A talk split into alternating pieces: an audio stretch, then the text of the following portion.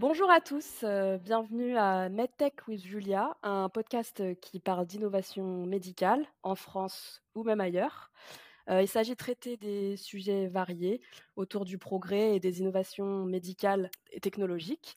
Ce podcast euh, est adressé aux personnes curieuses ou qui veulent en savoir plus sur l'avenir de la santé. Donc à chaque épisode, un nouvel invité. Et aujourd'hui, je suis ravie d'accueillir le docteur Larry, chirurgien plasticien euh, du visage et du cou à Marseille. Bonjour docteur Larry. Merci bonjour, de. Euh, bonjour Julia. Merci de me rejoindre euh, sur cet épisode. Comment allez-vous? Très bien, très bien. Et vous? Ça va. Merci. Je vois que vous êtes dans votre cabinet c'est super.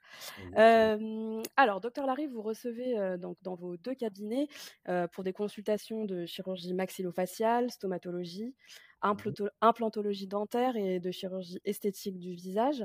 on va s'intéresser à, votre activité de, chirurgie esthétique. Est-ce que vous pouvez m'en parler un petit peu plus? Comment vous avez développé cette activité et qu'est-ce qui vous plaît? Alors, euh, c'est une bonne question. Euh, quand j'étais étudiant, j'étais passé dans différents services. Euh, moi, au départ, j'avais la volonté de faire neurochirurgie parce que j'étais passé au blog, ça m'avait plu, j'avais trouvé ça intéressant d'opérer le cerveau des gens. Et puis après, au fur et à mesure des stages, je m'étais rendu compte que c'était une spécialité qui était très chronophage et qui demandait beaucoup d'investissement personnel. Donc, j'avais pas forcément envie de, après les études de médecine, de faire un boulot qui était à 100% encore dans la médecine, euh, où il n'y a pas de, trop de temps libre, en tout cas de ce que j'en avais vu chez des confrères qui faisaient ça en libéral.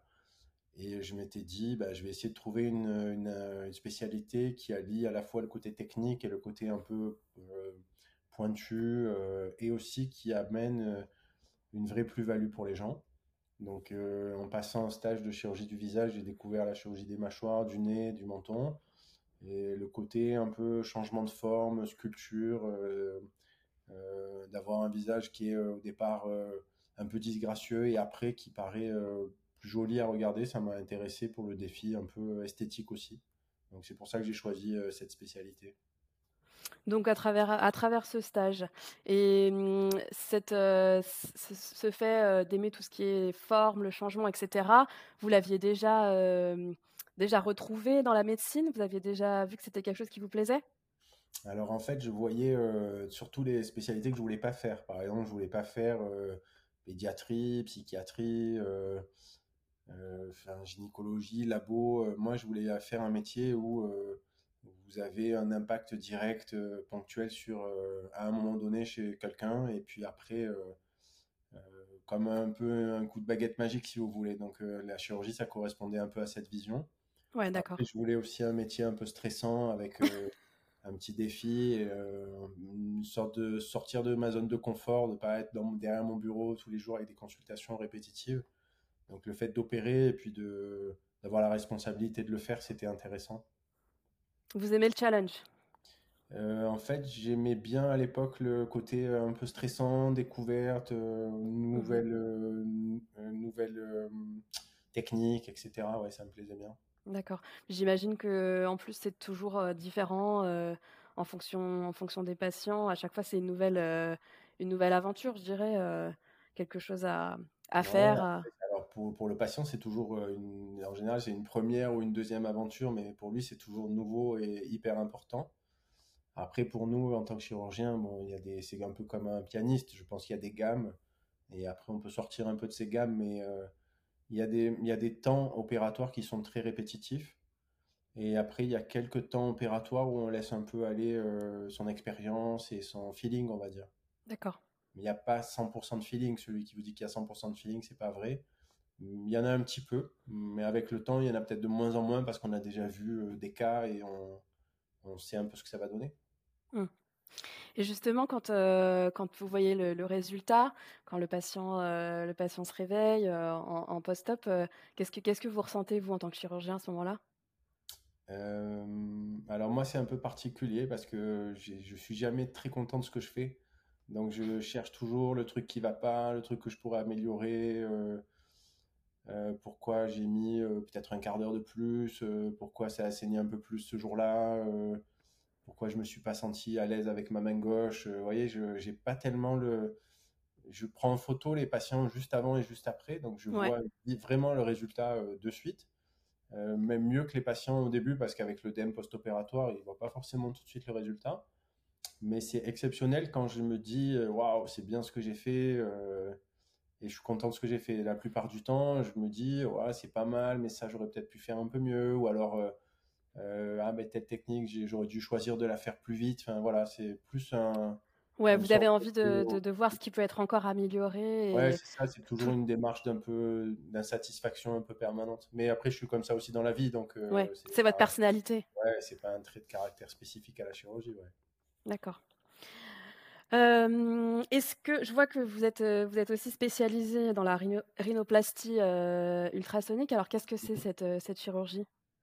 Alors, cette chirurgie, c'est la rhinoplastie, c'est la chirurgie du nez, esthétique ou réparatrice. Ça peut être fait dans le cas d'un traumatisme pour réparer un, choc nasal avec une déviation, ou alors pour une demande purement esthétique, de bosse, de pointe déviée, de pointe un peu large, les narines un peu larges. il y a plein, plein, plein de motifs de consultation pour la rhinoplastie. Il y a aussi le côté fonctionnel. Vous avez des gens qui viennent vous voir que pour mieux respirer. moi, j'ai la chance de pouvoir faire les deux avec des fois des demandes qui sont mixtes, euh, fonctionnelles et esthétiques, des fois des demandes qui sont que fonctionnelles, où les gens, même s'ils n'ont pas forcément un nez qui est beau au départ, me disent Ah, mais je voudrais avoir un nez euh, euh, le même qu'avant, je veux surtout pas changer, je veux juste mieux respirer. Donc, ça, c'est aussi un autre défi de ne pas changer toujours la tête des gens. Et la rhinoplastie, donc ultrasonique, le terme ultrasonique, ça veut dire ultrason. c'est une technologie qu'un Italien a inventée au départ en neurochirurgie d'ailleurs. Et ensuite, il y a eu des applications au niveau du nez. Euh, encore par un autre Italien. Et euh, l'idée, c'est d'aller utiliser une, euh, une sorte de petite sonde on appelle ça un insert qui est tenu par une pièce à main. Donc on tient ça comme un moteur de, dentiste en fait. Et on vient passer sur les os et on peut soit râper, soit meuler, soit couper, soit faire des petits trous. Donc en fonction de l'insert qu'on choisit, on a une action, une action différente. C'est un peu comme un, une boîte à outils avec, euh, vous pouvez mettre sur la même, euh, la même perceuse euh, plusieurs embouts différents. Donc c'est un peu. Et c'est quoi les autres alternatives pour cette, pour cette chirurgie? Alors l'alternative qui existe depuis l'Antiquité, depuis les pharaons, c'est le marteau et le burin. à part aiguiser un peu mieux le, le, burin et avoir des burins de formes différentes, il n'y avait pas eu beaucoup d'évolution depuis tout ce temps-là. Et cette technologie euh, aujourd'hui permet de ne plus mettre du tout un seul coup de marteau, un seul coup de burin. Beaucoup moins invasif. Ouais, exactement, de ne plus utiliser de râpe mécanique, euh, ce qui fait que les gens en fait euh, saignent très peu, sont très peu gonflés après l'opération, ont quasiment pas mal. ils reprennent le boulot au bout d'une semaine. Il n'y a pas beaucoup de marques, voire des fois pas du tout. Donc, ah en termes de suite opératoire, ça n'a rien à voir. C'est-à-dire que c'est comme, en fait, c'est logique. La technique classique, vous, vous prenez quelqu'un dans la rue, vous l'attachez à un poteau, vous lui mettez 40 euh, coups de marteau sur le nez. Et l'autre technique, vous prenez un laser euh, perfectionné et euh, vous faites pas de coups de marteau. Donc voilà, c'est la différence entre les deux. D'accord. Donc cette technique classique, elle est amenée à disparaître alors elle, est beaucoup utilisée Alors oui et non, parce que l'apprentissage de la technique ultrasonique est difficile. D'accord. Moi-même, j'avais appris sur la chirurgie des mâchoires et j'utilisais ça depuis 4 ou 5 ans sur les mâchoires. Et, euh, et le temps d'adaptation sur le nez n'est pas évident euh, parce que il y a des contraintes techniques, c'est-à-dire l'appareil est un peu gros, l'exposition, ça nécessite de bien y voir. Euh, et puis, il y a des chirurgiens qui, enfin, on va dire que dans la formation médicale, vous l'apprenez pas, il faut le, il faut, il faut l'apprendre après. L'appréhender, d'accord. et c'est une technique. Allez-y. Ouais, dites-moi. C'est une technique du coup qui est utilisée sur les autres os du visage alors? Alors oui, oui, bien sûr, c'est utilisé euh, même, sur, même en orthopédie, même en chirurgie euh, euh, du cerveau. Enfin, c'est utilisé dès qu'on veut couper de l'os, de façon très fine. Après, en fonction des chirurgies, c'est plus ou moins utilisé, mais sur la chirurgie du visage, il y a un impact majeur de cette technique. D'accord. Ok. Et aujourd'hui, ça représente combien de, à peu près sur vos chirurgies, cette technique? En rhinoplastie, 100% des cas, je l'ai fait avec la rhinoplastie ultrasonique. En fait, euh, bon, maintenant j'en ai beaucoup de, de, de ça s'appelle. Ouais. Mais à l'époque, quand j'ai commencé, j'en avais un et un jour, il était en panne et j'ai annulé le patient que je devais opérer parce que je voulais plus utiliser le marteau. Et ouais. Oui, vous ne voyez pas revenir sur la classique, vous préférez reporter tout de suite la chirurgie, quoi. Mmh, exactement. bah, c'est clair que, enfin, même pour les patients, c'est beaucoup plus intéressant si en plus on, sait que pour les suites, ça va être avantageux. Qu'est-ce que c'est aujourd'hui votre plus grand défi dans votre domaine d'activité? C'est une bonne question. Je dirais essayer de renouveler un peu les, la façon de la façon d'opérer, notamment dans le euh, notamment dans la planification et l'anticipation des, gestes. Je trouve que maintenant, avec les outils numériques qu'on a, on arrive à simuler euh, plus facilement, par exemple sur un menton, euh, exactement la forme qu'on va lui donner, le matériel qu'on va utiliser pour repositionner ce menton, avec des guides de coupe sur mesure. Et donc, ce type d'évolution technique, j'aime bien parce qu'on n'est pas beaucoup à le faire. ça nécessite un peu de réflexion préopératoire, un planning, et après, le jour du bloc, ça devient hyper simple parce que tout est anticipé. Alors, ça n'empêche pas que c'est un peu comme un pilote d'avion. Euh, le jour où euh, il y a une petite défaillance, il faut savoir reprendre la main, mais euh, c'est très confortable aussi de, faire une chirurgie sur mesure qui se passe bien parce que bah, vous, voilà, c'est une croisière, quoi. il ne se passe pas grand-chose. Et après, en termes d'évolution technologique, je trouve qu'avec les impressions 3D du titane et et la planification 3D et les logiciels, on arrive à faire des, progrès euh, sur la qualité du résultat euh, qu'on ne peut pas avoir avant, notamment sur des asymétries du visage qui étaient dures à opérer. Aujourd'hui, j'ai des meilleurs résultats euh, grâce à cette technologie que si je ne l'utilise pas et que je le fais à main nue, bah, je ne vais pas avoir la même qualité de finition, c'est pas possible. D'accord. Donc aujourd'hui, en termes de technologie médicale, je comprends que c'est très important dans, votre métier. Mmh quels sont, il y en a d'autres qui sont essentiels. Donc, il y a la planification 3D que vous utilisez beaucoup pour la chirurgie osseuse, notamment la symétrie. ou il y en a, d'autres auxquels vous pensez, même par exemple pour, bah, il y a déjà l'ultrasonique hein, pour le nez. Oui, l'ultrasonique pour le nez, bien sûr. Il y a le, là, en ce moment, je suis en train de réfléchir sur un projet d'intelligence artificielle et de, et de consultation, parce qu'en fait, je me rends compte que dans les questions qu'on me pose, euh, les gens sont, il y a toujours un peu le même type de questions, le même type de stress. Et euh, j'essaye de me dire que euh, on pourrait faire une sorte de pré-consultation avec un avatar qui serait enfin, entraîné avec de l'intelligence artificielle mais médicale spécialisée pour pouvoir répondre à des questions que les gens peuvent se poser bah, à une heure du matin ou ou alors un quart d'heure après la consultation, ils sortent de chez moi et après ils se disent ah j'ai oublié de lui demander ça. Ils n'ont pas forcément la possibilité de le faire, ils m'envoient un mail, mais des fois le temps de réponse est un peu long. Et je me dis si j'avais un assistant virtuel de consultation, mais euh, qui soit vraiment euh, programmable, euh, ça serait intéressant.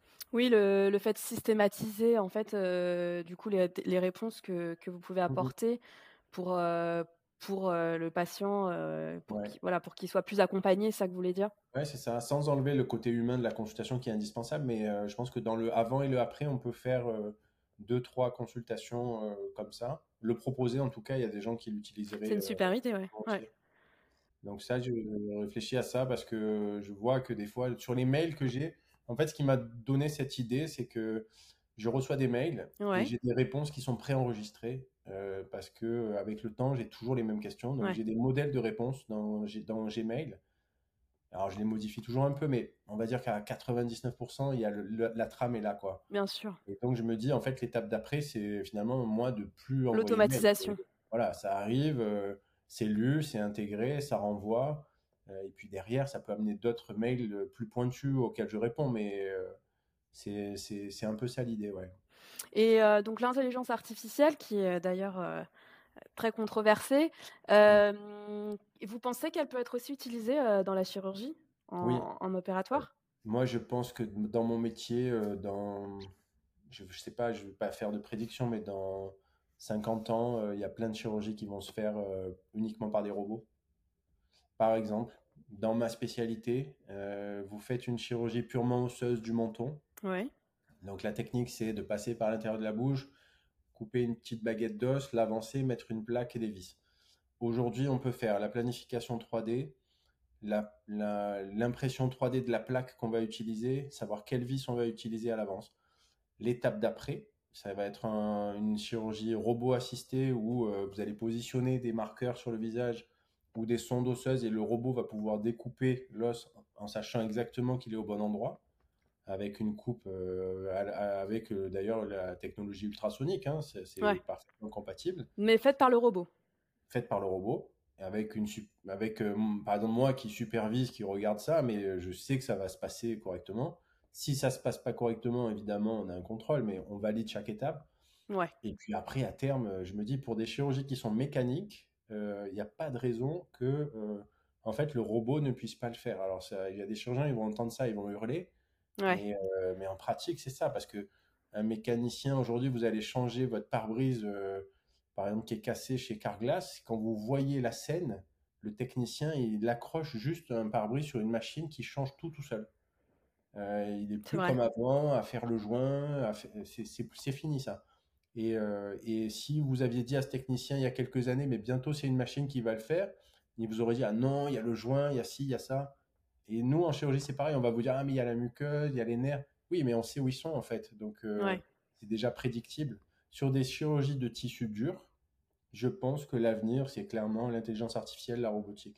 Et en termes d'éthique, vous pensez que voilà qu'il y a il y a des choses qui sont à, travailler, mais que c'est faisable? Moi, je pense que c'est complètement faisable si c'est supervisé. Là où c'est pas éthique, c'est si, euh, si vous avez une structure commerciale qui va acheter un robot qui va opérer et qu'il n'y a pas, il a pas d'information. Pas de contrôle. Il n'y a, rien. Mm. Après, moi, honnêtement, les patients que j'opère, euh, ils sont contents que ce soit moi, mais ils voient surtout le résultat. Si le résultat leur plaît, euh, ils sont contents. Donc si c'est moi plus un robot euh, et que le résultat est aussi bien que moi, voire mieux, bah, ils seront très contents en réalité. Hein. Ça va pas, oui, ça va pas les freiner. Hmm. Non, pas du tout. D'accord. Donc plutôt euh, une bonne innovation. déjà un petit peu dans la chirurgie orthopédique de prothèse de vous avez une, une, société qui a développé un, un, robot qui fait des coupes euh, d'orthopédie. Euh, auto-guidé, c'est-à-dire le chirurgien met la main dans une espèce de, de gâchette, comme un pistolet, il appuie, et le robot, lui, va couper, mais va modifier ses angles. Donc le chirurgien, en fait, fait juste ça. Et le robot, lui, fait toutes les coupes. Ah oui, c'est euh, génial. S'il y a un problème, euh, le chirurgien lâche la gâchette, reprend la main chirurgicalement. Mhm. Mais en réalité, euh, on est déjà à un stade où c'est quasiment plus le chirurgien qui opère. Et vous pensez qu'au niveau du, du, visage et du cou, comme les surfaces sont plus petites, ça peut être plus compliqué à mettre en place? Non, sur le visage, sur les, le, cou, ça va être très compliqué parce que c'est des tissus mous. Donc, euh, par exemple, le cou, vous devez adapter votre geste au battement de la carotide, euh, à la respiration du patient. Donc là, oui, pour anticiper ça avec un robot, c'est plus dur parce que c'est vraiment du temps réel. Par contre, sur des structures figées, euh, par exemple, vous opérez un front où il faut découper cette partie-là du front, changer, mettre une grille. c'est une chirurgie de cranioplastie. un robot peut le faire à 100% parce que rien ne bouge en réalité. Et donc là, on est vraiment sur la partie bloc. Est-ce qu'il peut y avoir un intérêt aussi pour des pour des, des, procédures que vous faites au cabinet au niveau vraiment sur l'esthétique? Est-ce que vous pensez que l'intelligence artificielle peut pourrait intervenir aussi sur, sur ce type d'intervention? Oui, moi je pense que vous avez enfin moi je suis assez enfin pas futuriste mais je vois comment les choses évoluent J'imagine bien que bientôt, vous allez mettre votre visage dans une, comme un, cadre d'ophtalmo. Euh, vous voyez, vous êtes un peu serré, vous allez faire un regard méchant, et puis le robot va analyser que bah, le muscle ici qui s'appelle corrugator, il contracte trop, ça vous crée l'arrêt du lion, et il va vous injecter la dose de Botox qu'il oh, faut dans le muscle. Et euh, je, vois, je vois ça, mais euh, pourquoi? Parce qu'en fait, c'est le raisonnement qu'on a nous on voit le patient, on le fait contracter, on analyse son anatomie, on regarde quel muscle se contracte et on détermine la dose en fonction du muscle. Euh, on le fait avec l'expérience et intuitivement, mais c'est très très très systématisable.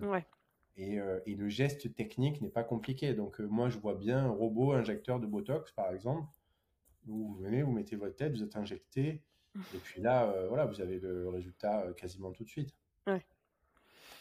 Donc oui, si je, si je viens, j'en viens à la question, euh, comment vous voyez l'avenir de la chirurgie du visage C'est clairement euh, des robots euh, Mm. et voilà beaucoup de beaucoup beaucoup Ouais, plus de... d'automatisation qu'aujourd'hui. Exactement. Ouais, je vois pas mal de robotisation. Ouais. Ouais, ouais. Super. Euh, est-ce que il y a des choses que personne euh, personne ne sait dans votre domaine qui pour vous, euh, qui sont importantes à savoir que vous auriez- que vous aimeriez nous partager Que personne ne connaît dans mon domaine d'activité. Ouais.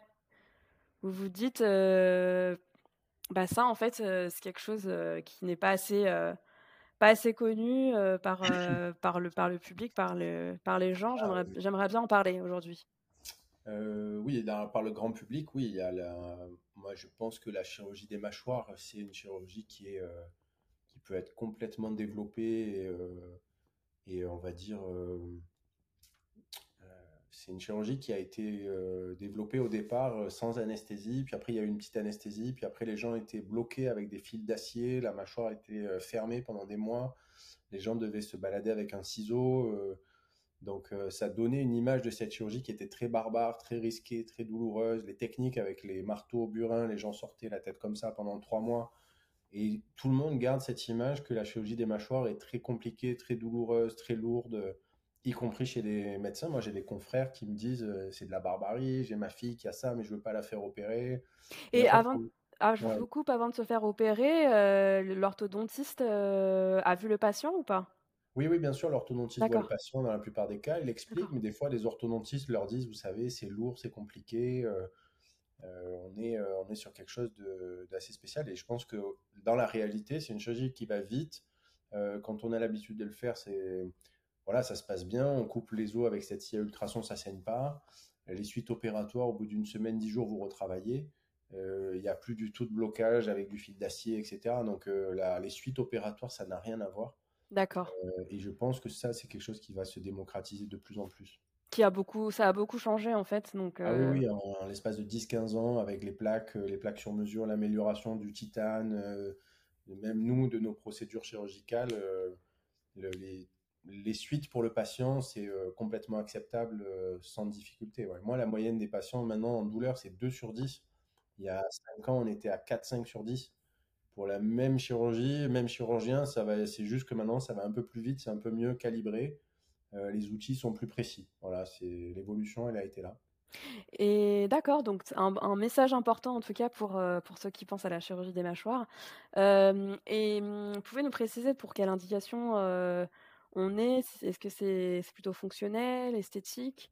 Alors, c'est les deux. C'est esthétique quand vous avez un menton fuyant, un menton en arrière, euh, un double menton qui est lié au fait que la peau est pas bien tendue entre la pointe du menton et le cou. Euh, une sensation aussi d'avoir la mâchoire décalée. Euh, vous pouvez avoir à l'inverse les gens qui sont prognates avec une mâchoire trop en avant ou la mâchoire du haut qui est trop en arrière. Après, il y a beaucoup d'indications de mauvaise respiration nasale parce que le palais est étroit et du coup les fosses nasales sont étroites. Donc, on fait beaucoup de chirurgie des mâchoires aujourd'hui dans les syndromes d'apnée du sommeil pour élargir les fosses nasales et faire en sorte que les gens respirent mieux par le nez. Donc, euh, ouais, il y a ça aussi, ouais. C'est super. Et, euh, moi, j'avais quand même euh, une, une petite question, une dernière question à vous poser, docteur Larry. Euh, est-ce que vous pouvez me citer un de vos films préférés ou acteur, actrice Ah ouais, et pourquoi? ah, il y en a plusieurs. Alors, c'est pas du tout chirurgical et ça n'a rien à voir avec mon domaine. Non, c'est normal. Mais, euh, moi, j'avais vu quand j'étais enfant, euh, enfin ado, euh, mais jeune ado, le film qui s'appelle Hit avec Robert De Niro et Al Pacino. Ouais. Et en fait, euh, à, ce, à cette époque-là, je rêvais d'avoir une vie avec un peu d'adrénaline. Donc, je trouvais que Braqueur, c'était pas mal. Et euh, j'ai pas eu le courage de le faire, mais euh, c'est un film qui m'avait marqué parce que trouvais qu'on voyait un peu la vie, euh, la vie du braqueur, euh, le stress, euh, la préparation. Un peu bad boy, quoi. Ouais, ouais, ouais, non, c'était, c'était pas mal, ouais, ça m'avait plu ce film. Et après, j'ai adoré le film Inception avec, Ouais. avec DiCaprio. DiCaprio. Voilà, où il y a plusieurs niveaux, où en fait vous vous dites, mais est-ce que ce que je vois, c'est la réalité Est-ce que des fois je suis pas troublé par mes propres perceptions Et du coup, je trouvais ça intéressant. Voilà, c'est les deux films, mes deux films préférés. Avec beaucoup de, beaucoup de couches et de, ouais, de... Des passages en... en couche où on peut descendre un peu plus dans le conscient ou l'inconscient. D'accord. Et d'ailleurs, après ce film, j'ai fait des petits tests euh, en consultation où je me suis. C'est vrai? que, ouais, les gens finalement décidaient des fois euh, de faire un acte ou de faire une. Euh, avec plus l'inconscient que le conscient. C'est-à-dire qu'en gros, si ils avaient dans l'idée que ça allait être mieux pour eux, même si ils avaient peur, même si le prix, même si ceci, même si cela, si vraiment ils, étaient, ils avaient la notion que ça allait être mieux pour eux et que c'est ce qu'il fallait qu'ils fassent pour eux, ben, ils allaient le faire. Et euh, en fait, le mode de décision, il est même, il n'est pas du tout conscient finalement. Il est très influencé par l'inconscient. Ah oui, donc c'est intéressant. Du coup, ça vous a fait repenser un peu à, à, Inception. Ça m'a fait repenser mes, mes, euh, mes consultations. Euh, en fait, j'étais dans l'idée de me dire, je vais essayer de améliorer les consultations pour l'information, mais aussi pour augmenter mon taux de conversion, c'est-à-dire le nombre de gens qu'on voit et le nombre de gens qu'on opère. Euh, et en fait, là maintenant, je suis à un taux de conversion qui est à 98%, euh, parce que euh, avant de parler de, du projet, en fait, je désamorce toutes les peurs des gens. C'est-à-dire, vous n'allez pas saigner, vous n'allez pas avoir mal, vous n'allez pas mourir sur la table de l'opération. En fait, j'ai fait une liste des 10 questions les plus fréquentes qui sont des angoisses. C'est-à-dire, quand les gens viennent me voir, en fait, avant de parler de je veux changer de nez, ils vont avoir peur de mourir, peur de l'anesthésie, peur de la douleur, peur des mèches. Voilà. Et euh, peur, de saigner à la maison, euh, peur du plâtre, peur d'être défiguré. Le risque. Ouais, c'est ça. En, gros, c'est. Euh, en fait, c'est un peu comme un enfant. Il arrive devant une piscine la première fois, il veut nager, mais il a peur de se noyer. on lui a dit qu'il risquait de se noyer, qu'il n'avait pas les brassards, etc. Et si vous lui dites non, non, mais ok, il y a l'eau, mais moi je suis maître nageur, je vais t'accompagner, ça va bien se passer, ben finalement il y va et euh, ils trouvent du plaisir à y aller. Et en fait, euh, c'était un peu ça l'idée. Et depuis que je fais ça, euh, dans les consultations, je vois les gens au début, ça arrive, ils sont stressés. Comme s'ils passent à un niveau où ils sont, ouf, ok, il y a plus de stress. Ils s'intéressent vraiment au projet esthétique. Et là, c'est du temps pour eux parce qu'ils profitent de ce temps sans stress. Ouais. Et du coup, ils repartent. Euh, la plupart, ils sont décidés, quoi. Ouais. Oui, parce que finalement, euh, il y a beaucoup de psychologie et beaucoup de beaucoup d'appréhension aussi euh, avant de avant de, de, faire une chirurgie pour le pour le patient. Donc le, voilà, comme vous dites, vous amorcez vraiment cette phase-là pour que pour qu'il puisse passer sereinement à, l'étape suivante. Il y a beaucoup de recherches sur Google, il y a beaucoup de des fois de, conneries que vous pouvez lire sur des forums ou, ou, alors de bouche à oreille négative qui fait que bah, des gens viennent avec des, des prérequis qui sont pas forcément les bons. Alors Internet, c'est très très bien parce qu'ils ont un accès à l'information qui est illimité. Euh, donc des fois, ils sont pointus, ils connaissent beaucoup de choses, c'est pas mal. Moi, je suis content d'ailleurs qu'il y ait beaucoup d'informations parce que ça permet aussi euh, de, de, discuter, euh, pas d'égal à égal, mais d'avoir une vraie discussion et pas juste de dire c'est moi qui sais, on va faire ça à point barre. Mais après, des fois, sur les, sur les erreurs, sur les stress, vous avez des trucs qui traînent qui sont, qui sont fous. Quoi. Super. Euh, merci à vous, Docteur Larry, pour, euh, pour cet échange. Euh, C'était euh, MedTech with Julia. À très bientôt.